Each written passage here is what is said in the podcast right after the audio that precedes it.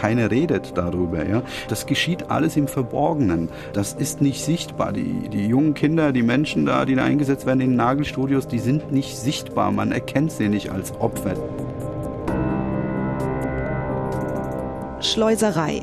Menschenhandel, Sklaverei. Das findet irgendwo anders statt, in korrupten Staaten, in fernen Ländern, auf jeden Fall weit weg diese Annahme ist komplett falsch. Wir müssen uns damit auseinandersetzen, dass das alles in Deutschland und in Berlin quasi vor unserer Haustür passiert. Menschen, auch Kinder, werden in Vietnam geködert, über Russland und Osteuropa verschleppt und gelangen nach Deutschland oder von hier aus weiter nach Westeuropa. Also moderne Sklaverei. Berlin dient als Drehscheibe. Das haben Adrian Batocha und Jan Wiese recherchiert über ihre Arbeit und ihren Film Handelsware Kind, die Mafia der Menschenhändler, spreche ich mit den beiden im Inforadio-Podcast Die erzählte Recherche. Mein Name ist Lena Petersen. Adrian, Jan, schön, dass ihr da seid. Hallo. Hm, hallo. Was habt ihr denn gerade mit Blick auf Deutschland in Sachen Menschenhandel rausfinden können? Also was genau passiert hier bei uns?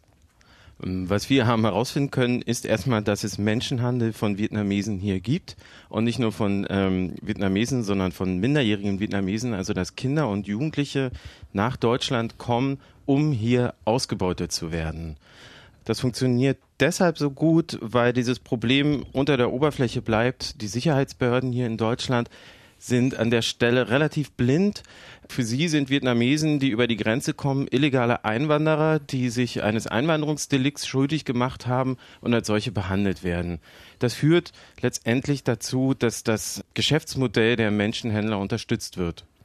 Wir konnten auch nachweisen, dass es sich tatsächlich um Menschenhandel handelt und das Erschreckende ist, dass es sich nicht nur auf Deutschland beschränkt, sondern dass es eine europaweite Dimension hat.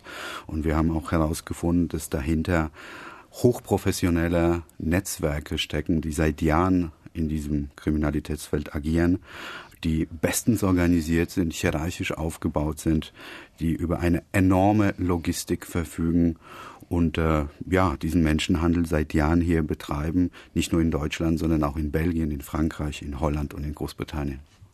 Also extrem umfangreiche Rechercheergebnisse. Euer Film hat mich auch in der Hinsicht richtig erschüttert, weil er eben bewusst macht, in was für einem Ausmaß Menschenhandel stattfindet, aber auch, dass das ja direkt bei uns und um uns herum passiert und sich um uns herum abspielt. Wie seid ihr denn überhaupt auf dieses Thema gekommen? Was war denn da vielleicht Anstoß der Recherche? Naja, an sich völlig banal. Also wir sind ja nicht weit von der deutsch-polnischen Grenze entfernt und haben natürlich auch diese Grenze und das Geschehen dort vor Ort immer wieder im Blick. Und vor circa eineinhalb Jahren ist uns schlicht aufgefallen, dass die Zahl der, der Feststellung äh, äh an der deutsch-polnischen Grenze, also der, der illegalen Schleusung äh, von Vietnamesen einfach gestiegen ist. Äh, und somit hatte sich zwangsläufig die Frage gestellt, warum Vietnamesen, wie kommen die hierher? Das ist ja ein weiter Weg. Warum kommen sie hierher? Äh, die Aussicht auf Asyl ist sehr gering. Und wenn es so viele sind, wie wir dann herausgefunden haben, es handelt sich um Tausende von Menschen in den letzten Jahren, wo bleiben sie denn eigentlich? Wo sind sie? Was passiert mit ihnen? Das waren die Ausgangsfragen. Wir haben dann unsere Recherchen ins Ausland verlagert. Wir hatten Kontakt zu holländischen Medien, weil dort festgestellt wurde, dass das gleiche Problem besteht, dass also vietnamesische Kinder und Jugendliche aufgegriffen werden, sofort wieder verschwinden und die Recherchen dort schon viel weiter waren. Und davon ausgehend haben wir dann die Recherchen noch weiter gezogen und in weitere europäische Länder ausgeweitet. Also das heißt nach Polen, aber auch bis nach Großbritannien. Vietnamesen sind dort die größte außereuropäische Gruppe von Menschenhandelsopfern. Und dort ist auch bekannt, dass fast alle von denen über Deutschland kommen. Das hat für uns natürlich die Frage nochmal viel dringlicher gemacht. Was passiert denn hier in Deutschland? Darauf würde ich gleich gerne noch mal ein bisschen konkreter ja. eingehen. Und zwar konntet ihr in eurem Film auch mit einem Jugendlichen sprechen. Chung aus Vietnam kommt zu Wort. Das ist nicht sein richtiger Name. Er möchte nicht erkannt werden, weil er inzwischen in Warschau untergetaucht ist. Der Waisenjunge wurde zu Hause quasi mit dem schnellen Geld geködert. Da wurden ihm Versprechen gemacht. Er wurde von Vietnam über Russland Russland und Litauen nach Polen gebracht und wurde auf dem Weg äh, zum Teil wochenlang in irgendwelchen Lagerhallen festgehalten. Während der Zeit darin durfte ich nicht nach draußen, nirgendwo hin. Den ganzen Tag da drin im Haus. Morgens, mittags, nachmittags, abends. Ich wusste nicht, wo das war. Aber von den Leuten im Haus habe ich gehört, das sei Russland. Ich habe den Vietnamesen dort gefragt, ob ich nach draußen darf. Er sagte nein, nicht nach draußen. Er erzählte, ein Typ hat mal versucht abzuhauen und wurde dabei angeschossen, ins Bein. Also habe ich nicht weiter gefragt und wagte gar keinen anderen Gedanken mehr. Wie habt ihr denn zum Beispiel zu Chung überhaupt Kontakt aufbauen können? Also wie habt ihr denn zum Beispiel diesen Jugendlichen überhaupt gefunden? Adrian. Tatsächlich hat es Monate gedauert, um an diesen jungen Mann ranzukommen. Wie gesagt, Jung sollte von polnischen Schleusern, die im Auftrag dieser vietnamesischen Organisation gearbeitet haben, nach Deutschland gebracht werden. Es gab unmittelbar vor der deutsch-polnischen Grenze einen Unfall, einen tragischen Unfall mit vielen Schwerverletzten. Darunter waren auch Minderjährige. Das war ein Anlass für eine sehr große Ermittlung der polnischen Polizei. Es kam zum Prozess dieser junge Mann war sozusagen der Einzige, der übrig geblieben ist. Alle anderen sind verschwunden und er sich bereit erklärt hatte, gegen diese Menschen auszusagen und fungierte dann als Kronzeuge. Wir haben diesen Prozess im polnischen Posen über Monate begleitet, konnten dann sozusagen gewisses Vertrauen aufbauen, sowohl zu den Anwälten als auch zu den Richtern. Dieser junge Mann wurde dann, weil durchaus Gefahr für ihn besteht, von der NGO beschützt wird es immer noch. Und über diese NGO ist es uns dann gelungen, Kontakt aufzunehmen und mit ihm erstmal persönlich zu sprechen, mit seinen Betreuern zu sprechen und ihn davon zu überzeugen, dass es gut wäre, mit uns darüber zu sprechen. Also insoweit sind auch seine Aussagen verifiziert, weil die ja vor Gericht Bestand hatten ich war auch insgesamt total überrascht, äh, was für Menschen ihr interviewen konntet. Also da ist zum einen Chung, äh, der Jugendliche, also ein Opfer des Menschenhandels. Dann habt ihr aber auch gesprochen mit einem Mitarbeiter einer Kindernoteinrichtung, aus der immer wieder vietnamesische Kinder verschwinden. Das spielt sich in Deutschland ab. Und ihr konntet auch sprechen mit einem polnischen Schleuser. Und wie viel musstet ihr denn da auch bohren und graben, um an diese Leute ranzukommen? Naja, ähnlich auch. Diesen Mann davon zu überzeugen, mit uns zu sprechen, war eine sehr harte und schwierige Arbeit und es hat tatsächlich Monate gedauert und unglaublich viele Vorgespräche. Letztendlich hat er sich entschieden, mit uns zu sprechen, weil er einfach seine Gründe dafür hat. Er ist eine der Hauptprotagonisten in unserem Film und eine besonders interessante Figur, exemplarisch sozusagen dafür, wie diese Netzwerke, Netzwerke funktionieren. Das ist ein Schwerkrimineller aus Warschau. Er kommt aus dem Umfeld der sogenannten Pruschkow-Mafia. Das ist eine große kriminelle Organisation, die in den 90er Jahren für Angst und Schrecken in ganz Polen gesorgt hatte. Aus diesem Umfeld kommt er. Er hat zuvor Autos geklaut, auch im Westen in einer organisierten Bande auf Bestellung.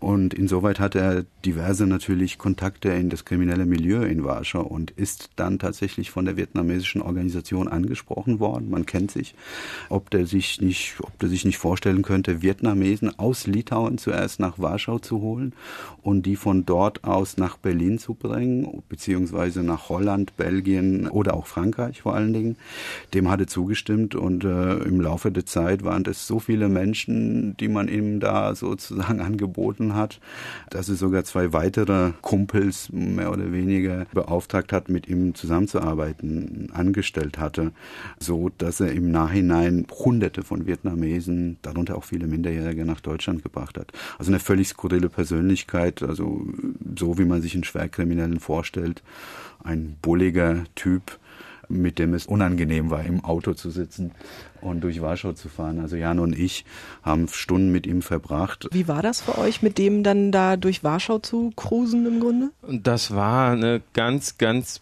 besondere Erfahrung, eine besonders schlimme Erfahrung, möchte ich sagen. Ich habe selten einen Menschen gesehen, ich glaube noch nie, bei dem ich so schnell, so akut eine äh, Antipathie gespürt habe und man fragt sich ja auch immer, was, was, was treibt Menschen dazu, sowas zu machen? Wie kann denen das alles so egal sein? Jugendliche, junge Menschen in Kleintransporter zu färchen und irgendwo hinzufahren, die zu behandeln wie Vieh, wie Objekte. Und das würde einem doch dann sehr schnell klar in dieser Begegnung, denn es ist dann am Ende ganz einfach wirklich dieser völlige Mangel an Moralität. Und das drückte diese Person quasi in jeder Faser ihres Körpers aus. Und ich glaube, das war das, was dann auch sofort dieses Gefühl von Antipathie ausgelöst hat. Ja, für ihn, und das sagt er uns auch im Film, waren die alle gelb, dünn, irgendwie klein, nicht unterscheidbar und man hatte das Gefühl, das sei ihm völlig egal gewesen, ob der jetzt irgendwie keine Ahnung, äh, äh, Menschen da hinten im Auto hat oder oder oder Kästen Bier. Ja, also ja das, das, für den war das eine Ware. Ja, also klar, sicherlich. Und da gab es einen festen Preis pro Kopf. Das waren so zwischen 300 und 400 Euro umgerechnet für ihn selbst. Wobei man muss auch dazu sagen, wenn er dann seine Leute angestellt hat, den hat er dann weniger bezahlt. Irgendwann ist er selbst gar nicht mehr gefahren, sondern hat es nur koordiniert, weil es so viele waren und hat nur das Geld abkassiert und ihm war das völlig Wurst. Also wer da im Auto sitzt. Wir haben ihn natürlich gefragt, was war denn, wenn jetzt eine von denen irgendwie auf die Toilette musste oder wie auch immer. Das war ihm Wurst. Da hieß es einfach durchfahren, Gas geben und, und es war auch erstaunlich, wie, wie, wie das alles organisiert war, ja. Dieser polnische Schleuser, hat der euch dann auch noch ja, beschrieben, wie dann Lieferketten aussehen, wie dann auch diese ganze Schleuserei letztlich funktioniert? Ja, absolut. Also der Boss dieser, dieser Fahrerklicke war auch der Kontaktmann zum vietnamesischen Oberchef. Von dem hat er dann Anweisungen erhalten übers Handy. Die Nummern wurden natürlich oft ausgetauscht. Dann kam relativ kurzfristig Anweisungen. Leute sind aus Litauen abzuholen, da und da, so und so viele. Dann mieten die ein Auto, das war dann Renault Traffic oder ein Opel Vivaro. Die Leute werden abgeholt, nach Warschau verfrachtet, zu irgendeinem abgesprochenen Ort, dort raus. Dort werden sie dann irgendwo gelagert, muss man sagen. Und dann wird auf die nächste Anweisung gewartet. Und dann heißt es vielleicht in zwei Tagen, ja, jetzt eine, eine Fuhre nach Belgien mit Zwischenstopp in Berlin dort drei raus, zwei nochmal reinladen und weiter. So kann man sich das vorstellen. Genau, der hat uns auch tatsächlich gezeigt, wo diese Menschen, da stimme ich an zu, zwischengelagert, muss man sagen, wurden. Das sind irgendwie alte Wohnungen mitten in der Stadt. Das sind aber auch Fabrikhallen in einem riesen vietnamesischen Center in Warschau, ähnlich dem Don Juan Center hier in Berlin, welches auch eine Rolle spielt in unserem Film, nur wesentlich größer. Da ist ein vietnamesischer Tempel mit dabei gewesen, den wir aufgesucht haben wo angeblich die Hintermänner sich befinden. Auf jeden Fall wurden auch von dort aus diese, diese jungen Vietnamesen abgeholt und nach Deutschland gebracht. All das konnten wir sehen, wurde uns gezeigt. Das ging dann so ohne weiteres. Also ihr konntet euch diese Orte auch angucken. Seid ihr da nicht auch als Journalisten aufgefallen in dem Moment? Wir haben natürlich äußerst vorsichtig agiert und es gab schon durchaus Situationen, wo wir gemerkt haben, da müssen wir jetzt auch schnell weg. Also zum Beispiel an dem Tempel, den wir da aufgesucht haben. Wir sind da mit dem Auto vorbeigefahren mit dem Schleuser. Er hatte uns gezeigt, hier und da und dort. Und dann haben wir aber auch selbst gemerkt, dass auch diese kräftige, vorbestrafte Mann, der wesentlich größer und muskulöser war als wir beide zusammen, doch irgendwie Angst hatte und nervös wurde und schon darauf gedrängt hatte, dass wir da so schnell wie möglich wegkommen. Also solche Situationen gab es schon auch. Und da haben wir uns natürlich tief in die Augen geschaut und haben gemerkt, okay, da müssen wir jetzt weg. Das heißt, das ist für euch auch während der Recherche gefährlich geworden, weil so würde ich mir das jetzt vorstellen. Ich meine, wenn es da um Mafia, um organisiertes Verbrechen geht, dann ist das ja auch eine extreme Gefahr, die da ausgeht. Also wir müssen auf jeden Fall ständig abwägen, wie weit wir reingehen. Das ist hier in jedem Fall so. Und ähm, wir haben vorher auch beide lange im arabischen Clanmilieu hier recherchiert. Da überlegt man das dann auch schon. Hier muss man sagen, bei den vietnamesischen Schleusernetzwerken und Menschenhandelsnetzwerken, da kam uns das nochmal eine Spur gefährlicher vor. Da haben wir dann nochmal öfter und dringlicher überlegt. Ja. Wobei wir natürlich nicht an die Hintermänner rangekommen sind. Das tut im Übrigen die Polizei auch nicht. Ja. Aber wir sind Menschen begegnet, sozusagen, die immer wieder unsere Recherche bestätigt haben, auch hier in Deutschland im Übrigen. Und als wir sie gebeten haben, uns das gegebenenfalls vor der Kamera zu sagen, auch anonymisiert, haben die alle verneint, irgendwie aus Angst vor diesen Menschen. Also das gab es auch, ja. Du hast es eben schon angesprochen, Jan, ihr habt vorher schon zusammengearbeitet bei anderen Recherchen. Wie wichtig war es denn für euch, dass ihr beide irgendwie schon so aufeinander eingeschossen seid? War das eine redaktionelle Entscheidung? War das ein Wunsch von euch, zusammen irgendwie weiterzumachen? Sowohl als auch. Wenn was gut funktioniert, dann sollte man es auch weiter am Laufen halten. Also es ist schon so bei so einer langen und extrem intensiven Recherche und dann auch Umsetzung, kann das nur gelingen, wenn man auch ein Grundvertrauen hat, auch grundsätzlich miteinander arbeiten kann und auch Konflikte miteinander austrägt und Meinungsverschiedenheiten, die natürlich selbstverständlich kommen, wenn bei, bei so einem Thema und so einer Bandbreite. Deswegen war das sehr gut, dass wir schon vorher intensiv miteinander gearbeitet haben. Also offen gestanden hätte ich mir nicht vorstellen können, diesen Film mit jemand anderes machen zu können. Also ich denke schon, weil wir auch privat befreundet sind. Hinzu kommt, dass wir beide die Kamera gemacht haben. Also wir haben ja sozusagen auch mm, die Technik immer dabei gehabt und haben selbst gedreht und das gibt dem anderen noch eine andere Dimension. Da muss es halt ein Grundvertrauen geben, wenn der eine die Kamera hält, dass man einfach schlicht weiß, okay, ist inhaltlich so drin, er weiß ganz genau, in welchem Augenblick er auf den Knopf drücken muss. Und ich kann mich darauf verlassen und es läuft. Das haben wir im Kasten. Der Ton ist gut, das Licht passt. Also das ist auch so ein Grundvertrauen, welches da ist, welches einfach ja diese Umsetzung in der Form ermöglicht hat. Ich glaube, anders wäre es ja nicht gegangen. Also ihr zeigt, dass Menschenhandel auch in Deutschland stattfindet, aber ein globales Problem ist. Das spielt sich in zig Ländern ab. In eurem Film kommt die niederländische Journalistin Sanne Terling zu Wort. Die hat in den Niederlanden schon viel zu den Hintergründen recherchiert äh, und über Menschenhandel berichtet. Wie eng war denn da auch die Zusammenarbeit und der Austausch mit ihr und auch anderen Kolleginnen und Kollegen im Ausland? Also gerade mit Sanne und ihrem Chef Hüb war der Austausch exzellent wir haben uns ja sozusagen selbst erstmal fokussiert, auch auf das Thema Minderjährige, weil ähm, das eben die beiden in Holland herausgefunden haben und dann auch in der weiteren Zusammenarbeit was zum Beispiel jetzt diesen tragischen Fall in Essex in England angeht, wo es diesen LKW gab mit 39 Vietnamesen drin, die alle dann qualvoll erstickt sind. An diesem Punkt haben wir auch eng zusammengearbeitet, um die Route zu rekonstruieren und eben nachzuweisen, dass Menschen, die dort drin gestorben sind, vorher in Deutschland waren. Und das war eine gemeinsame Arbeit von uns. Ihr konntet euch dann also staatsübergreifend mit Kolleginnen und Kollegen austauschen. Im Film hatte ich das Gefühl, dass das seitens der Behörden, also der deutschen Ermittlungsbehörden im Grunde genommen gar nicht passiert. Also das machte auf mich den Eindruck, jeder kocht da so sein eigenes Süppchen. Und gerade beim LKA in Berlin, dass da gar nicht richtig hingeguckt wird, was Menschenhandel angeht. Wir hören mal, was der dortige Chefermittler organisierte Kriminalität Sebastian Laudern sagt, wenn es zum Beispiel darum geht, dass geschleuste Kinder aus Noteinrichtungen in Deutschland oft innerhalb kurzer Zeit wieder verschwinden. Ihr habt ihn gefragt, warum die Polizei nicht nach ihnen sucht. Die Suche nach Vermissten wird nur dann aktiv betrieben, wenn bestimmte Umstände dazukommen, die sagen, es besteht die Gefahr, dass der Mensch, dass es dem Menschen nicht gut geht. Und die Gefahr sieht man nicht bei den jungen Vietnamesen. In, bei, den, bei den äh, Vermissten vietnamesischen Geschleusten wird diese Gefahr im Regelfall nicht erkannt. Die Gefahr wird nicht erkannt. Also mich hat es beim Gucken richtig wütend gemacht. Das ist ja absoluter Quatsch. Natürlich ist das ein Problem und gefährlich, wenn Kinder verschwinden.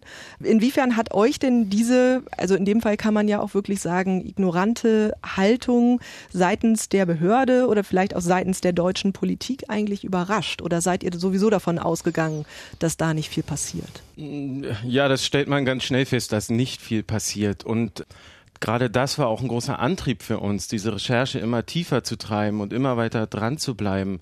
Weil, wie ich eingangs schon gesagt habe, ist ähm, das Problem hier, dass dieses Nicht-Erkennen des Menschenhandels im Prinzip das ganze Geschäftsmodell befördert dass hier hunderte Vietnamesen abgeladen werden können und dann verteilt werden und dann sich Sebastian Laudan hier hinstellt und in Amtsdeutsch vermeldet, da geht keine Gefahr aus, obwohl relativ offensichtlich ist, dass diese Leute ausgebeutet werden in Deutschland. Also das hat uns auch wirklich angetrieben. Ähm, das betrifft ja aber nicht nur ihn, es betrifft wirklich auch schon die ganze politische Ebene.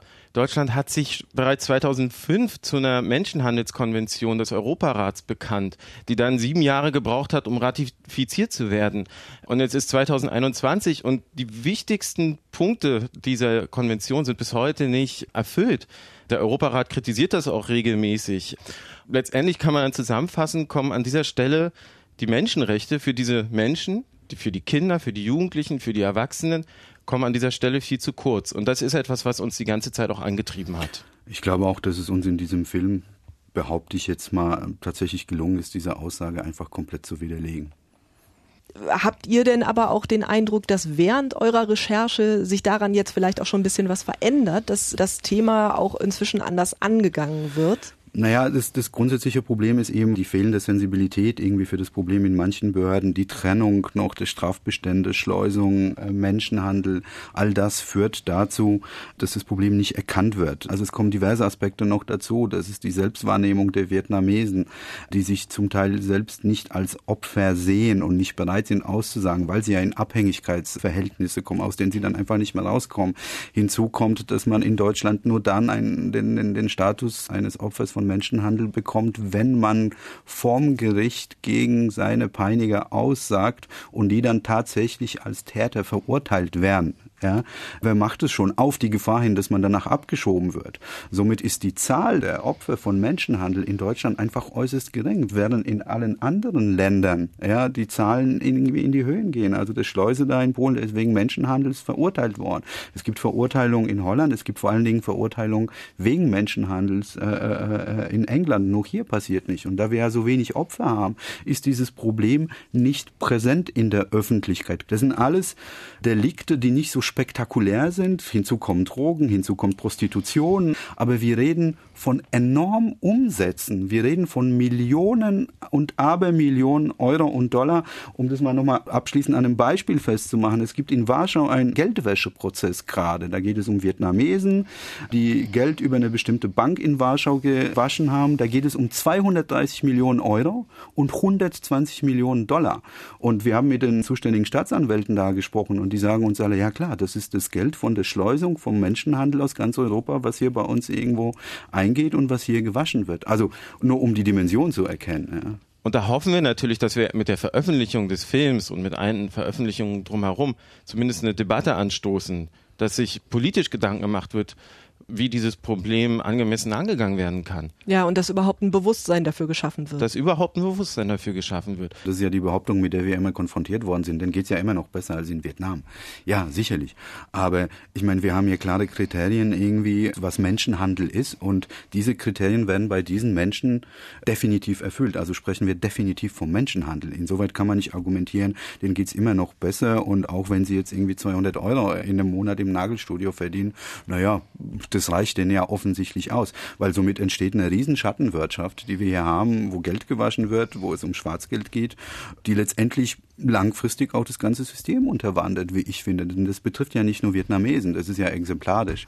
Hat sich denn euer Bewusstsein in der Hinsicht jetzt irgendwie geändert? Geht ihr jetzt vielleicht auch mit einem anderen Blick durch die Gegend? Hat sich euer Bewusstsein geschärft? Natürlich.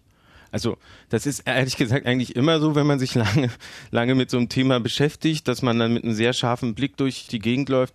Und das ist hier genauso. Also wenn ich früher ganz naiv auf Nagelstudios geschaut habe, wobei ich jetzt auch gleich sagen muss, wir reden nicht davon, dass in allen Nagelstudios, die von Vietnamesen betrieben werden, Menschenhandel stattfindet, äh, auf keinen Fall. Dennoch, vorher habe ich da überhaupt nicht dran gedacht. Und jetzt ist mir das Klar. Dazu ergänzend, vor allen Dingen zu den Nagelstudios, äh, konnten wir herausfinden, dass es tatsächlich so ist, dass potenzielle Arbeitgeber hier in Deutschland, ja, die hier ansässig sind, Nagelstudiobetreiber im Westen, in Köln, in Gießen, in Fulda beispielsweise, wo wir überall gewesen sind, ja, die Arbeitskräfte, ich nenne das jetzt mal so, bei den Schleusern bestellen. Also diese Menschen werden auf Bestellung hier eingeschleust und ausgebeutet. Also ich meine, das muss man sich mal vorstellen. Ja, also da, da ruft ein Nagelstudiobetreiber irgendwo in Berlin an und sagt, du, ich brauche da mal zwei irgendwie, die für mich mal arbeiten für nichts. So, und dann wird dieser wahre Mensch, wahre Kind, wie wir das auch nennen im Film, ja, dorthin gebracht und entsprechend zur Verfügung gestellt. Das läuft so, das funktioniert so und das läuft immer noch so. Wie lange saßt ihr denn jetzt überhaupt da dran an diesem Thema? Es sind wirklich anderthalb Jahre. Eine unglaublich lange Zeit und wir beide als Journalisten sind unheimlich dankbar, muss ich an der Stelle sagen, dass wir so lange daran arbeiten dürfen. Das ist auch die Grundlage, um sowas auszugraben, muss man sagen, weil man ja so viele Widerstände überwinden muss, dass man wahnsinnig viel Zeit und Rückendeckung braucht. Und die hier zu bekommen, das ist einfach großartig. Ja, an dieser Stelle glaube ich auch. Also ich weiß nicht, ob das jetzt der, der, passende Moment und der Rahmen ist, aber ich denke auch, dass wir uns an dieser Stelle auf jeden Fall bei der Redaktion bedanken sollten, auch bei der Produktion, die das alles ermöglicht hat und viel Geduld aufgebracht hat, weil äh, man muss ja auch bedenken, die, die Zeit, in der wir gearbeitet haben, auch nicht gerade einfache Zeit gewesen ist. Stichwort Corona. Also wir waren in Warschau, wir waren in Holland, wir waren in Großbritannien. Wir haben lange und mühevolle Arbeit, Jan vor allen Dingen in England recherchiert und alle Protagonisten sozusagen herausfinden können, Termine ausgemacht und wir waren tatsächlich fast schon im Taxi zum Flughafen mit der Technik und dann hieß es plötzlich Lockdown da ging plötzlich nichts. Und all das, was wir in mühsamer Arbeit, in monatelanger Arbeit aufgebaut haben und gepackt haben in diese eine Woche in England, in London, ist in sich zusammengefallen. Und wir standen wieder am Anfang und konnten nicht viel machen. Natürlich haben wir immer wieder zwischendurch veröffentlicht und auch an anderen Themen gearbeitet. Aber im Großen und Ganzen hat es schon ein Jahr bis eineinhalb gedauert, ja. Vielleicht ganz kurz nochmal zum Thema England. Ich finde, an, an England bzw. an Großbritannien sieht man sehr gut, was ein entsprechender politischer Wille ändern kann. Dort wurde vor fünf Jahren, 2015, ein Gesetz gegen moderne Sklaverei, heißt das, verabschiedet. Das ging auf Theresa May, die damals Innenministerin war, zurück. Und seitdem dieses Gesetz erlassen worden war, was genau das alles eingeführt hat, eine nationale Berichterstatterstelle, nationales Statistiksystem, Schutzmaßnahmen und so weiter, sind die Zahlen von Menschenhandelsopfern nach oben gegangen. Was nicht heißt, dass es mehr gibt, sondern dass sie besser erkannt werden. Und die Schutzmaßnahmen sind auch besser geworden. Euer Film Handelsware Kind, die Mafia der Menschenhändler läuft am 18. Januar am 1. Eure Recherche ist auch Teil der neuen Ausgabe von Kontraste. Adrian Batocher und Jan Wiese aus der Redaktion RBB 24 Recherche. Danke, dass ihr trotz des Stresses, den ihr habt, Zeit gefunden habt und hier wart. Dankeschön. Ich danke auch. Unseren Podcast, die erzählte Recherche, gibt's in der ARD Audiothek und allen anderen gängigen Podcatchern. Ich bin Lena Petersen und bedanke mich fürs Zuhören. Eine neue Ausgabe, die erzählte Recherche, gibt's wieder in zwei Wochen.